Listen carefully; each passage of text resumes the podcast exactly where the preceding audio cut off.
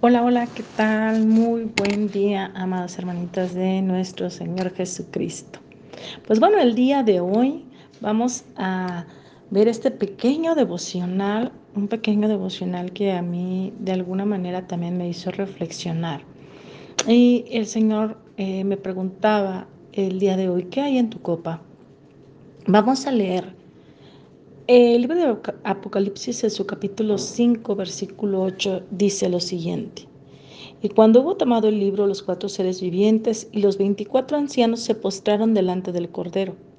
Todos tenían arpas y copas llenas de oro, de incienso, que son las oraciones de los santos.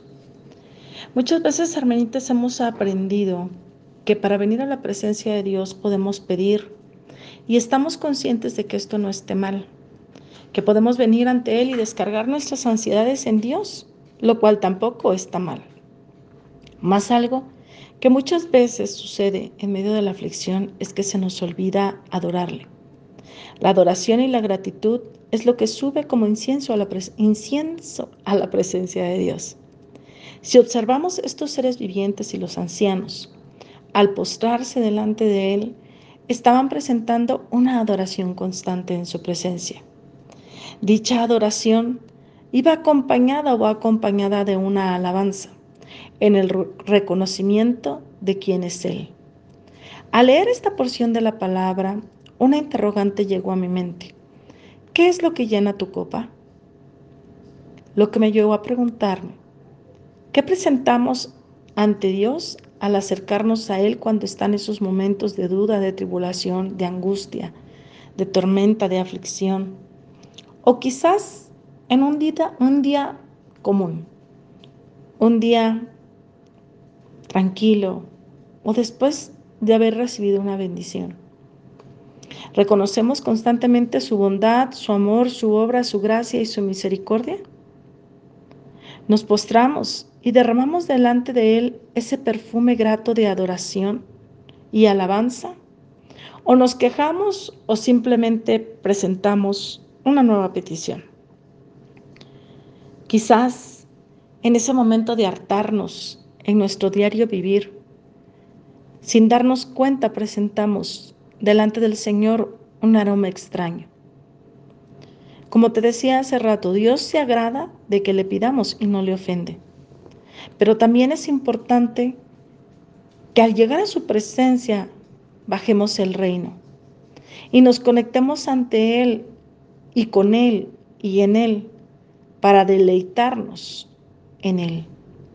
Muchas veces dejamos que nuestras cargas y aflicciones nos roben el gozo de estar con Él y ni siquiera esperamos escuchar su voz y su respuesta a la petición que estamos presentando. O es más, ni siquiera dejamos que Él nos enamore, que Él nos diga que nos ama, que Él nos diga cómo va a obrar, Simplemente vamos y nos descargamos y muchas veces hacemos oraciones hasta rápidas, sin darle oportunidad de que Él se manifieste. O quizás de poderle conocer más y más.